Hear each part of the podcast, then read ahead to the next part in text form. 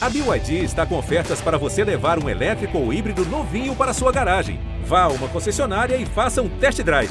BYD, construa seus sonhos.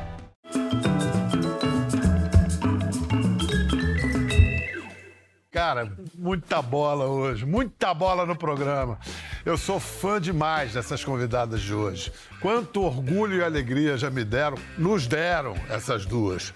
Ex-jogadoras da seleção, craques de bola, elas encarnam a instituição do futebol feminino do Brasil. Desbravaram o que antes era só mato e a erva daninha do preconceito.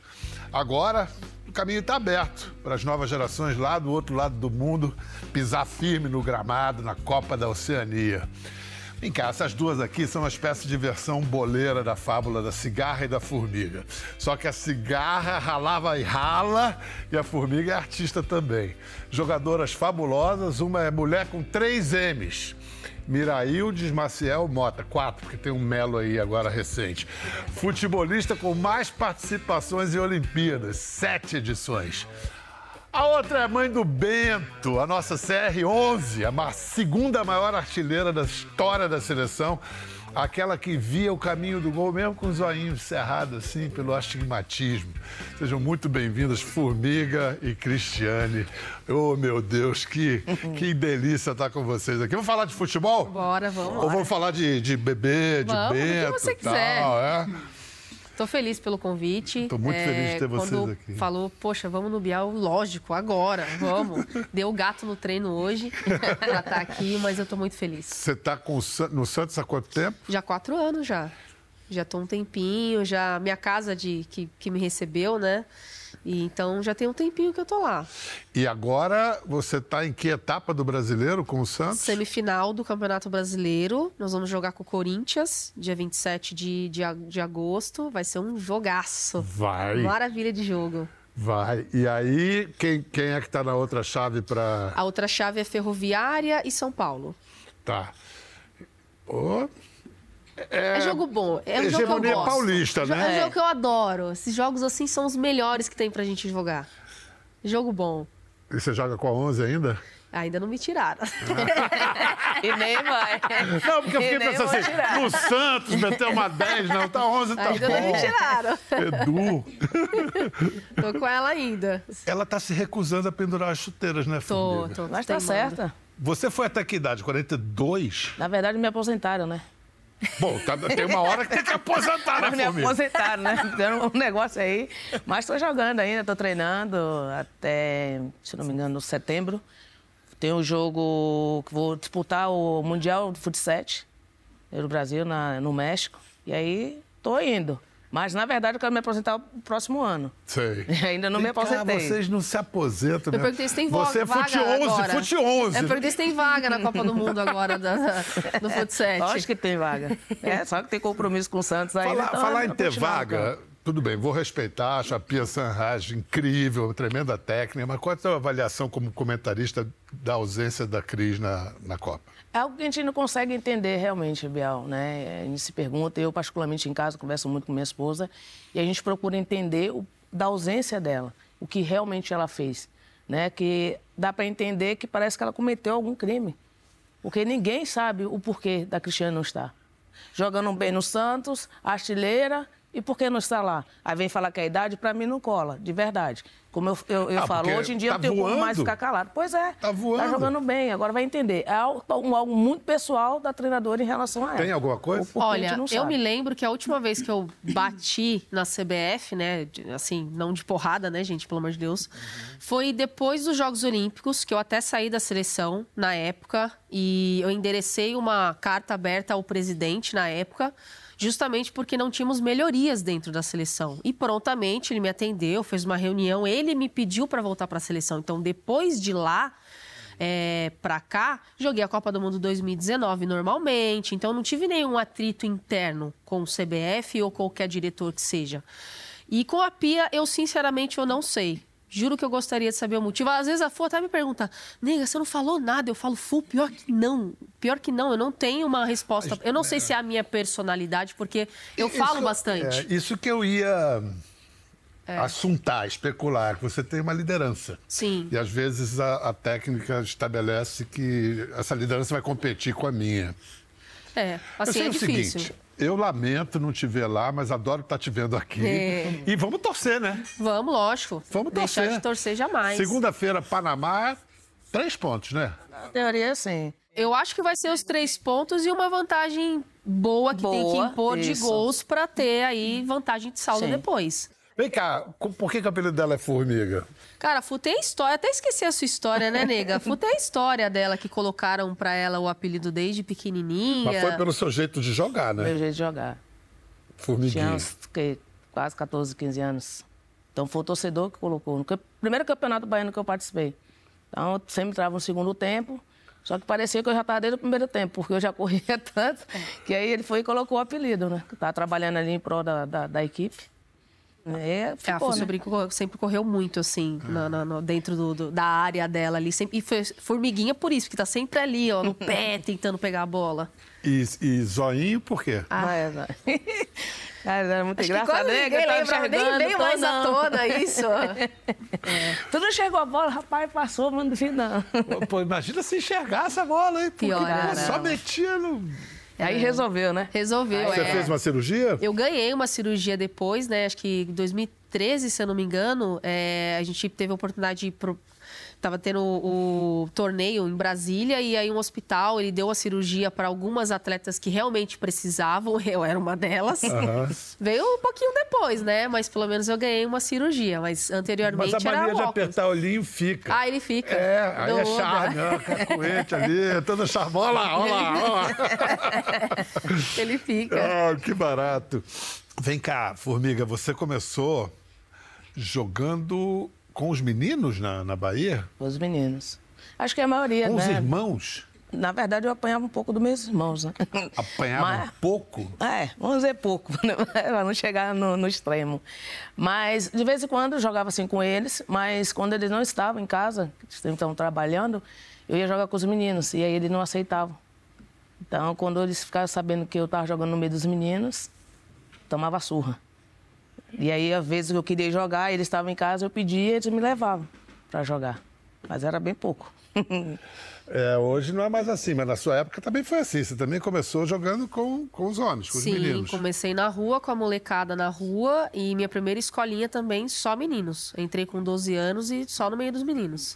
Qual é a sua história com o Kleber? O, o- O gladiador? É. Ele também jogava na mesma escolinha, né? Ele é um, an- um ano mais velho, então é, de vez em quando a gente conseguia ali. Fazer uma dupla de Fazer uma ataque? dupla ali. Imagina, hein? então, deu, deu duas personalidades bem Acho que eu não ia tranquilas. ter condição de marcar esses dois. Para não dizer o contrário, né? Acho que eu não ia ter condição de marcar esses dois, não. Isso é que é ataque explosivo. Não é? né? Gostoso, gostoso, assim, pegar essa fase. Olha, a gente aqui, de certa maneira, também eh, aproveita a presença de vocês para agradecer o que vocês fizeram e reconhecer né, esse caminho que vocês abriram para essas meninas agora encontrarem um, um- um ambiente menos inóspito, né, mais acolhedor para elas fazerem uma carreira.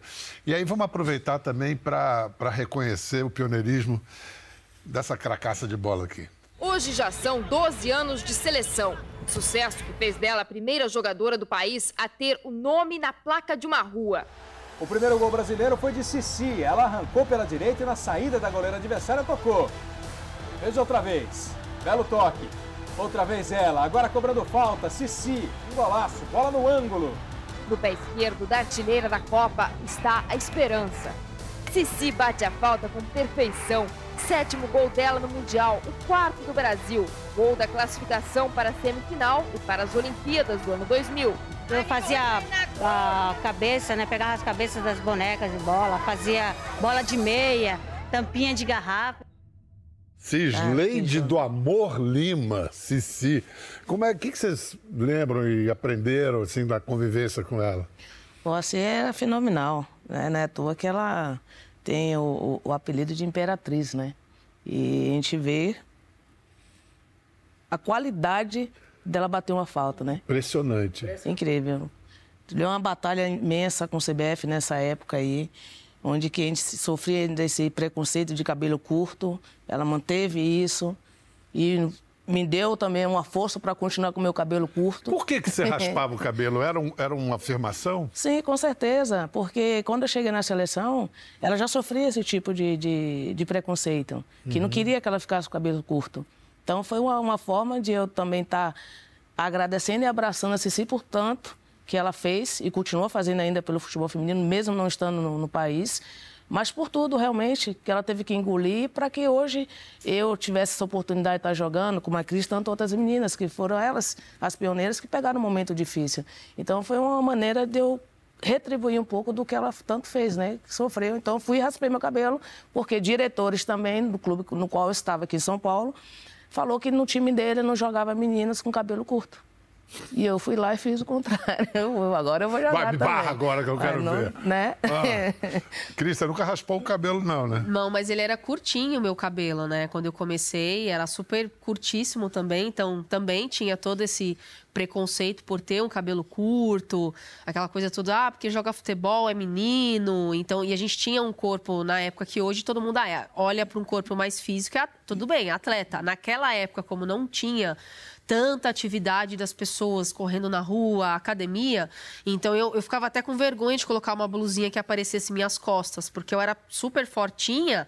Então as pessoas olhavam assim, meio torto, olhavam meio você estranho. Você tem que altura? Eu tenho 1,70. Pois é, você é alta, é, forte. e as costas largas. Então, assim, eu, eu ficava com vergonha, assim, é, de ter o cabelo curtinho e as pessoas ficarem reparando. Então, tinha essa época, a gente tinha bastante preconceito com isso, com o próprio uniforme.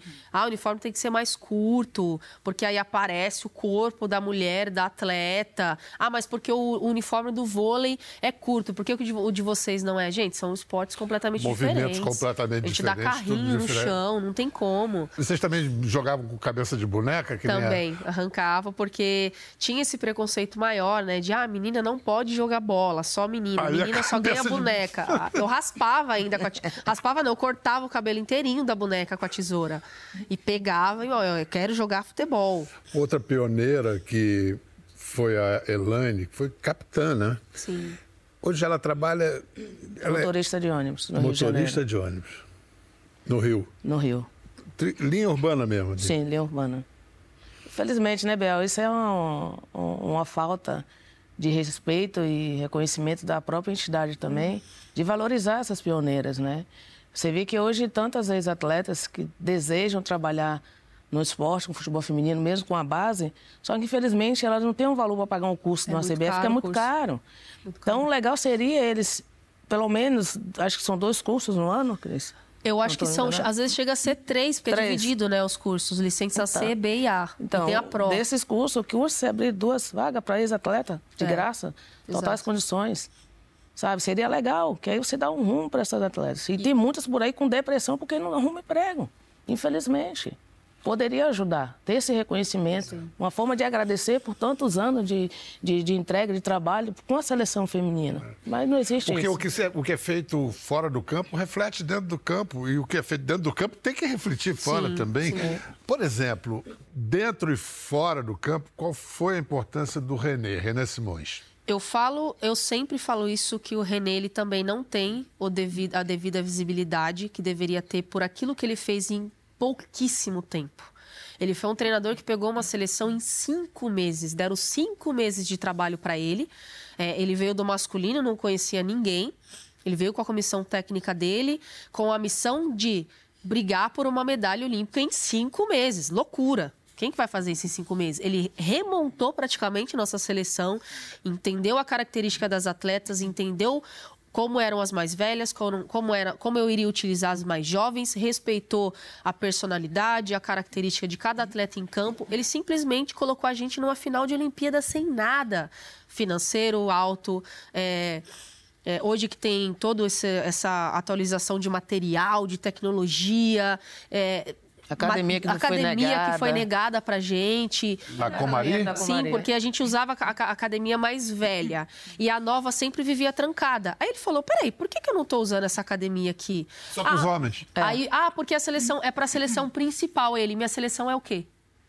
Ele brigou para usar a academia, então ele também fez inimigos naquela época, né? Porque ele brigou para que a gente tivesse pelo menos o, o necessário para disputar uns Jogos Olímpicos. E, e, eu falo que se ele tivesse permanecido no ciclo com a gente, a gente teria mais de uma medalha olímpica e, e medalha em Copa do Mundo. Porque como que em cinco meses você faz isso?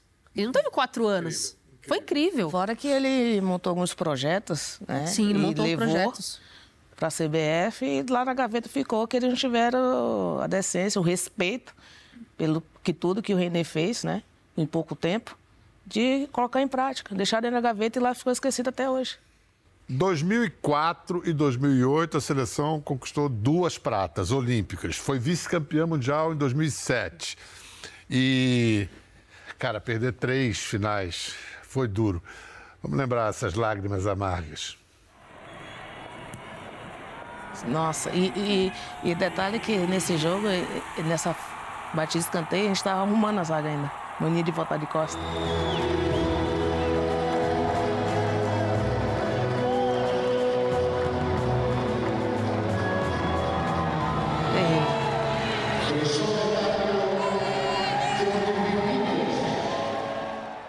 Volta com a aí. tocou pra Rodrigues. Olha, dá uma raiva. A bola pegou foi- na hora, pegou na grama. Ó, tá vendo? Ela pega e mata a Matou a Bárbara. Bárbara ali. é. Total. Nossa, meu. Gol dos Estados Mas- Unidos. Foi, foi tanta bolada que a gente deu nelas e não entrou. Pois é. Não, vocês perderam gol Bola na né, trave. É. foi muita bola. Foi muito gol perdido. E aí o, o futebol não, não, não, não perdoa, né? perdoa. Não fez, leva, felizmente. Eu assisti esse jogo na, no campo, estava no campo. Eu não acreditei. E. Olha o zoinho cheio de lágrimas, tadinha. Ah, pra gente era muito duro porque a gente tinha aquela aquela coisa de que ah, a modalidade no país não vai mudar porque a gente perdeu de novo. Porque Tem esse peso, né? tinha esse peso na época de que ah, mas vocês não ganharam nada, não tem como fazer o futebol feminino andar se vocês não ganhavam nada.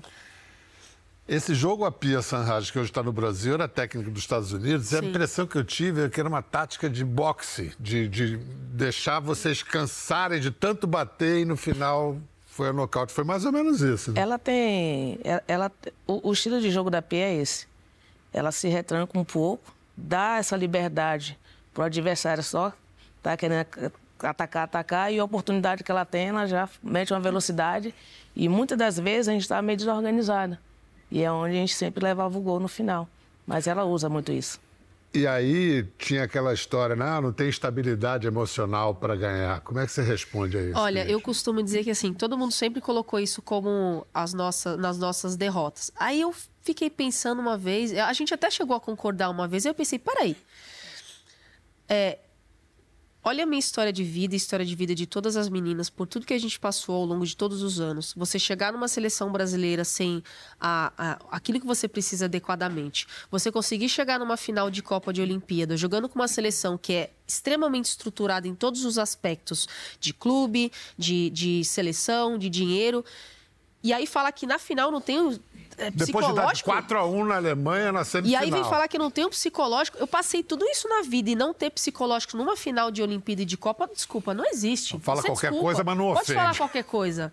Porque assim, toda, todo o processo do que você tem na carreira, aquilo ali já deveria te jogar pra baixo, então. Porque é toda a dificuldade da tua vida. Pra, pra gente sempre foi. É, ah, vai ter Olimpíada, vai ter Copa. Bum, dois meses se prepara e vai jogar. Elas não se, se preparavam há quatro A vida anos. inteira, a Era o vida ciclo inteira. inteiro, a vida inteira. O futebol feminino na- nos Estados Unidos é tipo Então a gente muito sempre maior ia. masculino. Exato, então a gente né? sempre ia com, com nossa vontade pra dentro de campo. E elas já tinham tudo. Então imagina, você chegar numa final de Copa, passando por todo mundo, colocando 4 a 1 numa Alemanha do- da- de Olimpíada, colocando 4 a 1 numa Alemanha como a gente colocou. E aí no final não ter estrutura psicológica pra jogar uma final de Copa? Não, Não. isso é conversa. Isso é conversa. E muitas das vezes vem situações no qual a Cris colocou ainda agora, dessa esse ponto de interrogação. Será que se a gente ganhar uma Copa, ganhar uma Olimpíadas, o futebol feminino vai mudar mesmo?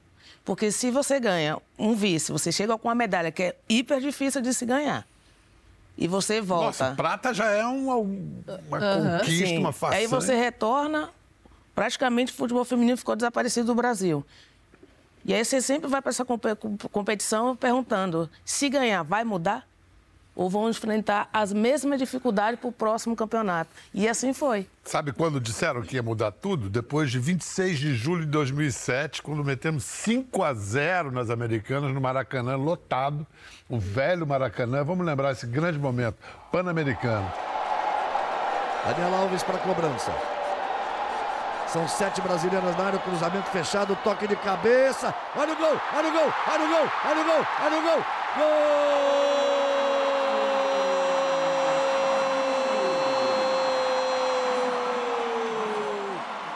É do Brasil!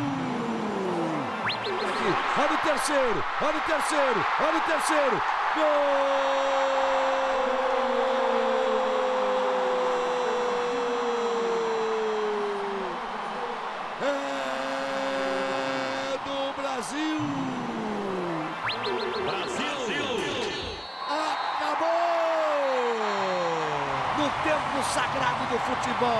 Com o Maracanã lotado, as meninas deram um espetáculo inesquecível! E é exatamente isso que a gente pede que as autoridades cuidem, esportivas e estudantis no país. Festa das meninas, é o futebol do Brasil não só ganhando, mas dando show! O quanto que a gente ouviu, né, Cris, de que a única modalidade talvez não fosse lotar É, um estádio era futebol feminino. Era mesmo. Que a gente mais ouvia ali na, na vila, né? Era, o mais ouvia na vila era isso mesmo. Formiga, você virou até personagem da turma da Mônica depois desse. Você acha que isso ajudou a, a divulgar, a criar novos talentos, crianças que se inspiraram, né? Eu acho que tudo que, que envolve né, nós mulheres no esporte, qualquer tipo de homenagem, é, é bem positiva, né? Traz essa visibilidade do futebol feminino. Seja eu, seja a Cris, ou seja uma Marta, quem for. Eu acho que mais a gente estava precisando era isso. E de uma certa forma chega às pessoas, né? Da maneira que está hoje, inspira realmente outras meninas e meninos também que vê a gente jogando e fala assim, poxa, eu quero ser fulano, como se existia antigamente só no masculino, né? que só se espelhava nos meninos. E hoje tem essa oportunidade de ver uma Cris ainda jogando, de ver uma Marta, de ver uma Andressa Alves e falar assim, eu quero ser elas. Então, para mim, assim, foi, pessoalmente foi bom, mas em um todo o futebol feminino estando em, em evidência, para mim é o que importa. Tem gente que hoje acha, e não sem motivo, porque tem algumas. uma certa queimação da seleção masculina, que a seleção feminina desperta mais afeto, é mais querida que a masculina. Eu acho que é diferente o futebol feminino. Hoje, como, como a gente também tem, tem. A gente sempre teve muito carinho, sempre. Não que não exista respeito entre os homens quando eles jogam. Mas a gente nunca teve uma agressividade ao ponto de, ai, vamos sair na porrada com a outra. A gente te- sempre teve um cuidado a mais. Tanto é que os nossos jogos sempre foram compostos por familiares, crianças e idosos. E a gente sempre gostou disso. Então, eu acho que, que, que o nosso jeito com o torcedor. Não que, o- que os homens não sejam assim, gente. Pelo amor de Deus, não vamos criar uma rivalidade aqui. Mas o nosso jeito do futebol feminino sempre teve esse cuidado muito grande. E eu acho que as pessoas se identificavam de, poxa, eu vou, hoje eu vou no estádio eu sei que eu vou sair de lá sem ter uma briga, tacar uma garrafa na minha família, porque o futebol feminino ele é mais tranquilo. O que está acontecendo é uma preocupação, que inclusive a gente tem conversado internamente, é que tem migrado nos clubes de camisa a torcida que é a do masculino. Então, muitas vezes a gente vivenciou jogos nossos na vila que a nossa torcida começa a xingar as meninas e a gente peita a nossa própria torcida, de falar, ô, respeita as meninas. Vocês não vão fazer isso aqui. E o torcedor achar estranho da gente estar defendendo o, o rival. Porque não é assim que funciona com a gente. Não, o negócio da torcida no Brasil está fora de controle. É, Total. é- é absolutamente escandaloso que temos sete mortos Exato. neste ano. Sete mortos por causa de futebol, gente. E a gente tá com medo disso. De É. como tá migrando o masculino, o torcedor do masculino pro feminino, a gente, peraí, gente, não Mas eu vamos estou falando transformar da isso aqui. seleção também. A seleção brasileira masculina, essas últimas duas Copas caindo nas quartas de final e tal. E essa, essa imagem que às vezes eu nem acho justa, mas é mesmo, ah, esses caras são mercenários e tal. Não, e que a, a feminina tem um romantismo ainda, né? Não, eu, Pelo eu menos não, é eu, percebido é, assim. eu não sinto que, que o jogador ele vai entrar no campo para ele não jogar uma Copa do Mundo. Não existe isso, gente. É porque é o sonho da vida dele também, é o sonho de infância dele. O que eu sinto falta é ter uma identificação maior do torcedor, no qual a gente precisa trazer mais jogos da seleção para o nosso país. A gente tem cada vez mais colocado os jogos mais para fora, em outros estádios, e aí você quer que o torcedor tenha Distancia, uma distancia. claro. Como é que você vai ter o torcedor próximo da seleção masculina e da feminina com uma identificação? Fora o poderio, Se você é- está colocando ele lá para fora. Então, e isso hoje eu falando como torcedora é uma falta que faz essa, esse, essa aproximação e esse carinho mais do, do- Brasil jogar aqui no Tô nosso achando que a país. Cris vai ser dirigente, hein? Vai, vai. É, com dirigente Não aí. duvido. Eu o eu dia que ela se Deveria. aposentar, Eu com fa- 60 anos. É, deveria, deveria. Tem gente que, por causa dos espaços, mais espaços no campo que o futebol feminino tem, que acha mais parecido com o futebol masculino de antigamente, um 70, aquele jogo mais, mais bonito. Eu acho bonito hoje também, mas digamos, você acha que cabe essa comparação? Acho que nem, nem, nem existe mais. Até tem pessoas que às vezes me param na rua, Biel, e falam assim: vocês não acham que deveria diminuir o Nossa, eu campo? quero Ah, não. A trave da- da- da- das goleiras, porque só tem goleira baixinha e tal. Falei, isso não cabe mais, não existe. Não existe. Está tendo uma evolução tão grande para você hoje vir falar, fazer essa pergunta. Não. Acho que você deveria fazer um outro tipo de pergunta, ou então acompanhar um pouquinho mais Não, a eu não acho, eu não acho feminino, isso, mas eu acho né? um futebol que tem uma plasticidade Pois bem, hoje... É menos hoje- pancada. Menos pancada. É menos pancada, Menos menos, tempo antigo a gente, antes, às vezes, né? caída. Sim. A gente já toma porra, não, vambora, que o jogo continua. é menos cair, ficar dois minutos. Ah, Ah, é, É uma mudança de postura É. dentro de campo, Sim. na verdade, entendeu? Então, como está em, em- em melhorias o futebol, a tendência é que as atletas hoje tenham mais a consciência de ficar mais tempo em pé realmente para aproveitar o tempo de jogo. Entendeu? Antigamente dá para rolar e tem alguns né, que ainda tem essa valorização, que quer valorizar, Valorizar o o jogo, jogo, é. que está ganhando, aí quer ganhar tempo, e na verdade o tempo não ganha, né? Se perde é porque tem o acréscimo É aí isso. que o juiz vai colocar. Então, no, fu- no futebol feminino, a gente já tem essa mentalidade de se levantar rápido e tentar resolver a situação. E não valorizar muito a falta. Mas na psicologia de um grupo, não tem uma psicologia própria no, no- no esporte feminino. Eu me lembro quando eu conheci vocês em Xangai, antes da semifinal lá da Copa de 2008, tinha um negócio de que todo mundo ficava menstruado ao mesmo tempo. Isso é verdade? É, o ciclo ele acaba indo mesmo. O Todo mundo entra no mesmo O ciclo. ciclo de todo mundo ele vai automático. É, é engraçado, É engraçado, mas acontece. uma, vai puxando a outra, Vai puxando né? a outra. O meu chegou, não era agora. O Então, que quer dizer que todo mundo fica com TPM ao mesmo tempo. Nossa, era. E aí juntava a TPM com a personalidade, Ixi, era Maria. tinha dia que era arranca-rabo, né, Fu? é que o bom, assim, é que a gente sempre teve o arranca-rabo que morria ali. É. Não tinha o arranca-rabo de ir pro quarto e no dia seguinte não dá bom dia. Então, ó, morreu aqui, morreu aqui, beleza, então tá tudo Principalmente certo. de manhã, né? É, de Quando manhã. é pra tomar café, bom dia, não respondia, Não deixa, deixa respondia, a quieto. gente deixa quieto. Deixa quieto que O dia tá tá naqueles bom. dias, você esquece. Vem de tromba, não. Alô, amigos do futebol feminino. Estamos na Austrália, Nova Zelândia. Vamos com tudo. Aqui na Corrente para Frente, Formiga e Cristiane. E Bial aqui só narrando.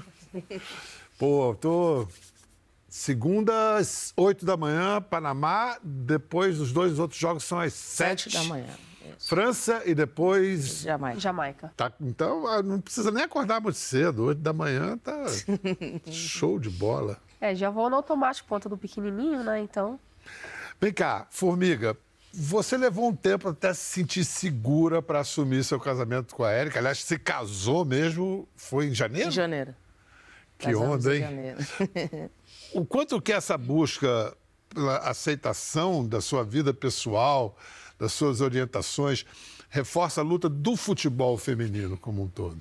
Bom, Bel, posso dizer para você que eu já poderia ter saído do armário, vamos dizer assim, há muito tempo. Não por influência de qualquer outra pessoa, mas sim por respeito à minha mãe. Né? E claro que eu tomando essa decisão, ser uma pessoa pública, muitas pessoas iriam ter essa coragem também de se revelar e ser feliz, né? Porque eu acho que o momento que eu fiquei trancada, eu não não me sentia tão feliz.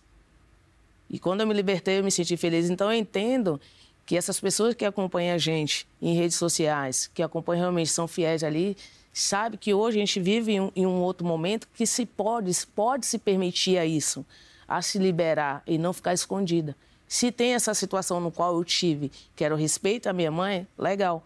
Mas hoje não cabe mais a gente se esconder. Isso não estou aqui dizendo que a pessoa tem que fazer aquilo porque eu estou falando. Eu Mas acho que a pessoa pode. tem que sentir Aham.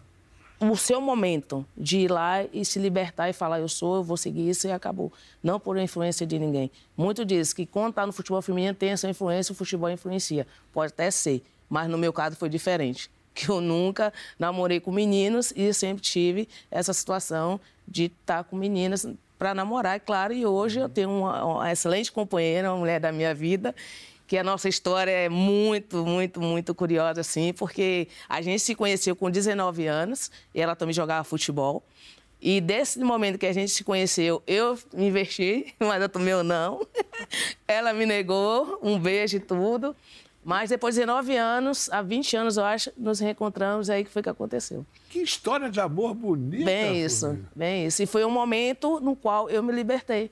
Saí do armário, literalmente, decidi ficar, e, ah, falar para o mundo, né? Isso vai virar Ah, filme, né? série, Tá vendo? novela. Vem cá, Cris, você e Ana Paula Garcia. Ana Paula é advogada, Isso. né? Cara, o Bento tá com que idade? O Bento está com dois e dois. O Bento foi seu óvulo na barriga dela? Isso, exatamente.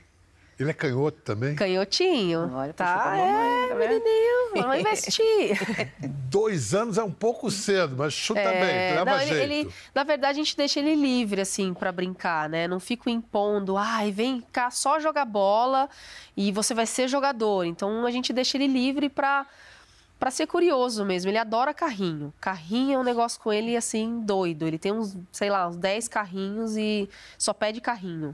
Vem cá, você tem que se aposentar a tempo de você fazer uma barriguinha. Não pensa É, nisso, não? ah, Sim, a gente conversa muito sobre, né? Mas eu falei, ai, amor, eu tô vendo aí que ainda dá pra ir, hein? Ainda, ainda tô com perna, tô com físico, então vamos esticar um pouquinho esse, esse tempo no futebol. Obrigado, Formiga. Imagina, Obrigado por tudo, agradeço. por hoje, por toda a sua história. Da mesma maneira, Cris. Obrigada, obrigada pelo, por estar aqui com você de novo. Então. sempre um prazer. Sempre, volte sempre. Você Obrigada. é de casa Pode do coração. Quiser que a gente volta, hein? Ah, ó. Pô, se. Vamos combinar que se a gente chegar lá, a gente traz as meninas fazer uma bagunça Bora. aqui, hein? Pronto, maravilha. Ó, Demorou. quero te dar um presente. Oba! Tem presente. Tá assinadinho, bonitinho. Ah, obrigado, meu amor. Imagina. Espero que você aproveite bastante. Obrigadão, obrigadão. Obrigado, Formiga. Como me aposentaram? Ó, não, não, tá, tá no, no set. Valeu, gente. Vamos lá, Brasil. Pô, adorei. Quer ver mais? Entre no Globoplay.